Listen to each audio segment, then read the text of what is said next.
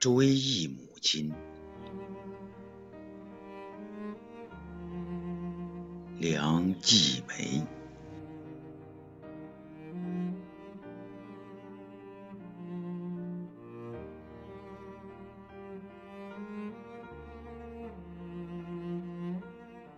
总有双带剪带裂、指头上缠满胶布的手，触及了心中隐隐的痛，勾起了我对熟悉的、再不能熟悉的那双手的深切怀念。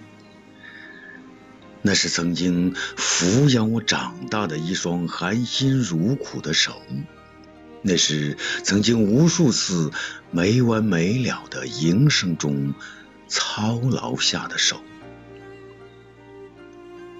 无意的触碰此画面，深深的牵出了内心蓄积下的满满的泪。此时的我。多想再抚摸那双亲切的手，此时的我多么渴望那双夜里舒服的、给我挠痒痒之手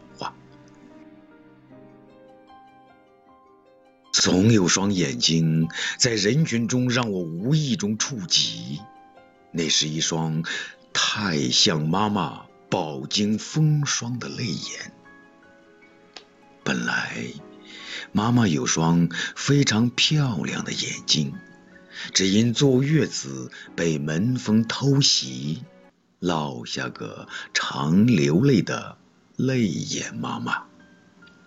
那是一对让人几多怜惜、几多疼爱的独特的妈妈的泪眼呐。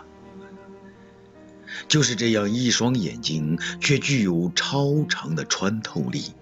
能够洞察出子女们内心的微妙变化，能够看穿我们无言的内心，能够读懂我们每个人，能够送给我们及时的慰藉，让我们对那双眼睛多了份特别的依赖与敬重，总能在拥挤的人群中映入眼帘。一双迈着匆忙利落脚步的腿，勾起了我对旧日的深切怀念。那是一双赶往田间、赶往集市、赶往家里做饭的腿，那是一双在白天从不知道休息的辛勤之腿，用它匆忙的干活换来了日子的安宁平稳。那是我现在最想逼迫停下来细细端详的腿，是他教会了我何为生活的快节奏，何为辛劳的活板教材。这双留在记忆中的忙碌之腿，使我深深的怀念。